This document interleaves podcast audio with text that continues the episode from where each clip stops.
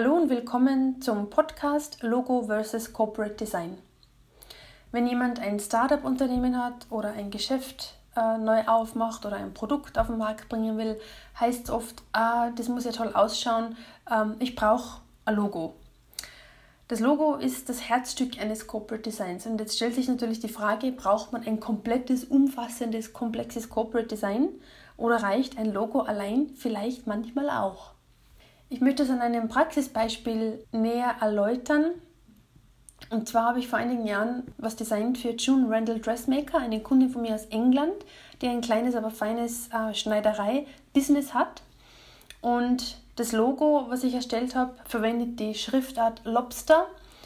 Eine schöne, geschwungene, ja, kontrastreiche, fast schon gebrochene Schreibschrift June Randall ist größer als der Dressmaker drunter, zentriert in Dunkelanthrazit und das Logo und das Logo-Symbol darüber ist eine runde, ja, ein, ein, eine Art runder Aufnäher mit einer äh, Nadel drin und den Initialen eingenäht in diesen runden Aufnäher, bei dem man auch noch die Naht äh, rundherum auf dem Kreis sieht alle Designs, die ich jetzt versuche zu beschreiben in diesem Podcast, das ist ein bisschen schwierig, etwas, ein Design, was man sieht, zu erklären. Alles optische und visuelle zu diesem Podcast gibt es auch auf meiner Website in einem Artikel Logo versus Corporate Design und den Link dazu stelle ich in die Podcast-Beschreibung. Also nur zur Info. Alles, was ich jetzt beschreibe, was Visuelles betrifft, sieht man dann auch auf meiner Website, wenn man auf den Link geht, der in der Podcast-Beschreibung zu finden ist. Also das Logo June Randall Dressmaker habe ich erstellt, schaut toll aus, dunkel Anthrazit auf cremefarbenem Hintergrund, sehr edel, ähm, handmade, erinnert an die gute alte Zeit, erinnert an Tradition. Und es schaut wirklich sehr, ja, auf, auf Englisch würde man sagen, sophisticated aus. Aber die liebe Frau Randall muss ja auch irgendwie mit der Außenwelt kommunizieren und sie braucht so zumindest eine Website und eine Visitenkarte. Also das ist die Minimalanforderung als Basisausstattung, weil sie braucht ja irgendetwas, was sie hergeben muss. Ein Logo allein nutzt ja nichts. Aber es gibt, wie gesagt, nur das Logo, sonst keinerlei Vorgaben bezüglich Schriften, Farben und sonstiges. Eine Visitenkarte könnte also aussehen, weißes, rechteckiges Papier. Links oben das Logo auf cremefarbenem, äh, gekasteltem Hintergrund. Der Slogan Alterations for your perfect fit kommt noch daneben in ein bisschen größeren Schriftart, dass man sehr schön sieht und drunter in, ja, wie schaut das aus auf meiner Website? Ich würde mal sagen Times New Roman, die Kontaktdaten. Hinten ist nichts bedruckt, weil es ja billig sein soll, deswegen ein einseitiger Druck.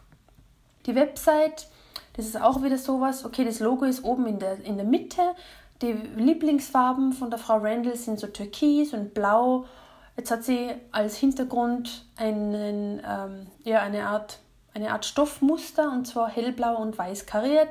Die Menüpunkte sind türkis und es gibt verschiedene Untermenüpunkte. Die sind wieder ein anderes Blau, ein dunkelblau und rund mit abgerundeten Ecken. Die Hauptmenüpunkte sind gerade Ecken. Und ja, so ist es einfach eine schnell zusammengebastelte Website, die aber auch leider Gottes so aussieht. Also ja, ich, ich würde mich ehrlich gesagt nicht trauen, ich persönlich ähm, so einer Schneiderin irgendwas anzuvertrauen, was dann am Ende für mich gut aussehen soll, was ich anziehen soll. Aber gut, also so, so, so kommen dann ähm, Designs zustande oder Kommunikationsmittel zustande, wie Visitenkarte der Website, wo das Logo zwar toll ist, aber total isoliert. Also man sieht schon, das Logo sieht sehr professionell aus, aber alles andere, die Ausführung von der Visitenkarte, von der Website ist ja, wild zusammengestöpselt innerhalb von, keine Ahnung, 10 Minuten oder 15 Minuten. Könnte auch von einem ja, 10-jährigen Kind gemacht worden sein, das mit Design natürlich keine Ahnung hat. Oder von Design natürlich keine Ahnung hat. Als, als, als Gegenversion dazu, wenn es ein Corporate Design gibt, gibt es zumindest, wenn ich das erstelle, auch ein Corporate Design Manual, zu Deutsch ein Corporate Design Handbuch. Was heißt das? Es gibt neben dem Logo und verschiedenen Ausführungen des Logos, positiv, negativ und so weiter, auch genaue Anleitungen, wie ein Slogan zu, äh, zu platzieren ist. Zum Beispiel die Schriftart im Slogan und im Logo ist die gleiche. Das heißt, ich habe es zum Beispiel bei dem Kunden so definiert, dass die Schriftgröße des Slogans genauso groß ist wie die Schriftgröße des Wortes Dressmaker im Logo. Weil sonst schaut es ja so aus, als wäre der Slogan, keine Ahnung, fünfmal so groß wie das Logo und als wäre der Slogan entsprechend wichtiger als das Logo. Und das darf ja nicht der Fall sein. Was habe ich noch definiert? Farben. Und zwar für den Printeinsatz und für den Digitaleinsatz. Für den Printeinsatz in SMYK, für den Digitaleinsatz in RGB bzw. Hexcode. Ganz wichtig ist, ich darf natürlich keine Online-Tools verwenden, um die SMYK-Codes automatisch in RGB oder Hexcodes umzuwandeln. Dafür gibt es Pantone Farbfächer und zwar die Bridge Farbfächer, die sind zwar ein bisschen kostspieliger, aber die zahlen sich wirklich aus am Ende des Tages, weil nur in diesen Bridge Farbfächern der Firma Pantone sieht man, welchen Farbcode man auf einer Website haben muss, damit es visuell und optisch wirklich die gleiche Farbe ist, wie wenn man etwas Ausgedrucktes neben sich liegen hat. Dazu gibt es übrigens auch einen äh, eigenen Podcast, der nennt sich Medienübergreifende Farbsicherheit mit Pantone und den Link zu diesem Podcast stelle ich auch in die Podcast-Beschreibung.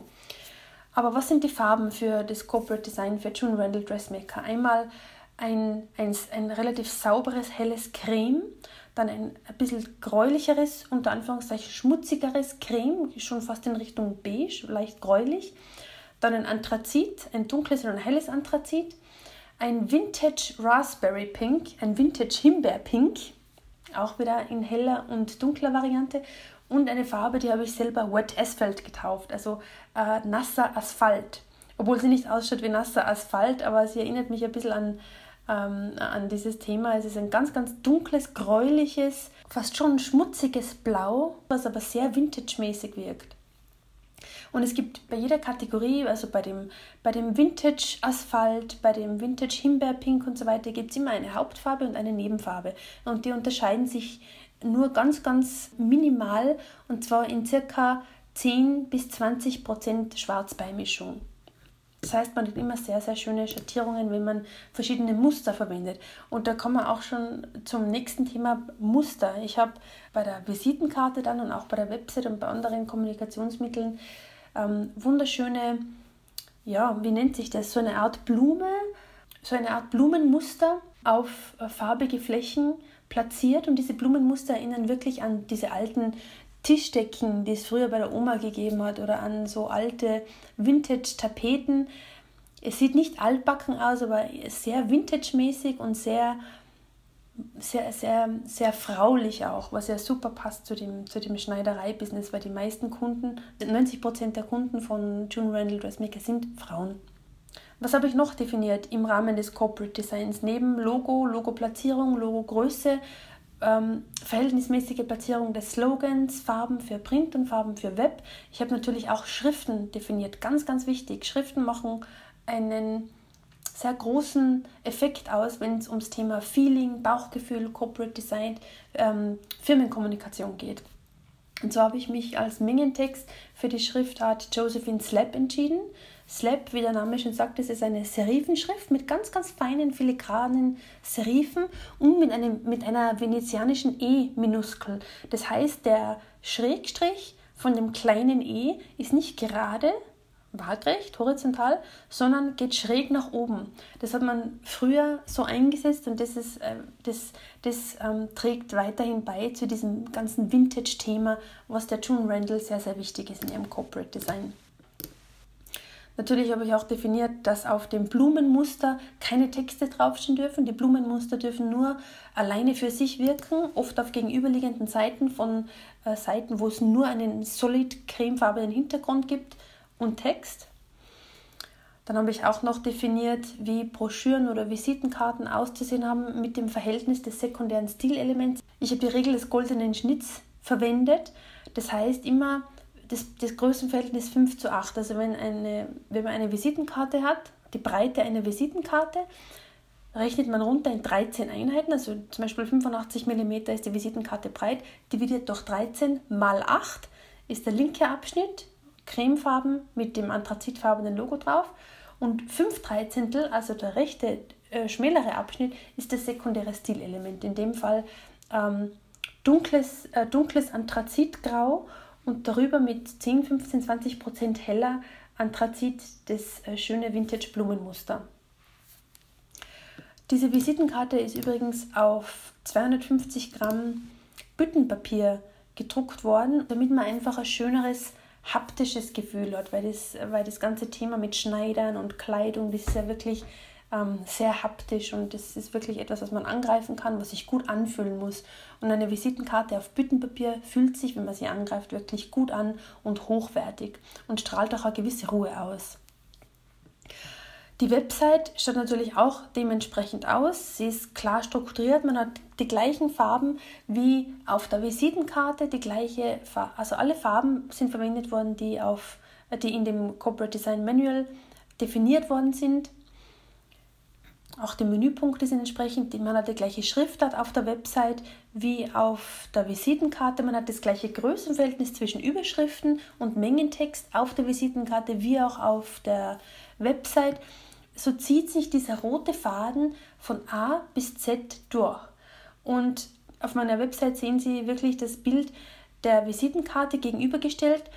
Einmal die Visitenkarte, wo, nur ein Logo vordefiniert ist und auf der anderen Seite die Visitenkarte auf Büttenpapier, wo ein Corporate Design Konzept dahinter steckt. Sie können sich das wirklich anschauen und Sie werden selber feststellen und Sie werden selber wissen, wem, zu wem Sie persönlich gehen würden, wenn Sie einen Schneider beauftragen würden. Und genau das macht den Unterschied, weil am Ende des Tages ein Logo ist wichtig, aber ein Logo ist nur ein Symbol. Ein Corporate Design erzeugt ein Gefühl. Und das sind Gefühle, die die Menschen zu Kunden machen. Das ist ganz, ganz, ganz wichtig. Insofern hoffe ich, dass ich einiges ähm, beitragen konnte zur, zur Entscheidungserwägung, brauche ich ein Logo oder brauche ich ein Corporate Design. Ein Corporate Design kostet natürlich mehr als ein Logo alleine, aber ein Logo alleine ist wirklich hinausgeschmissenes Geld.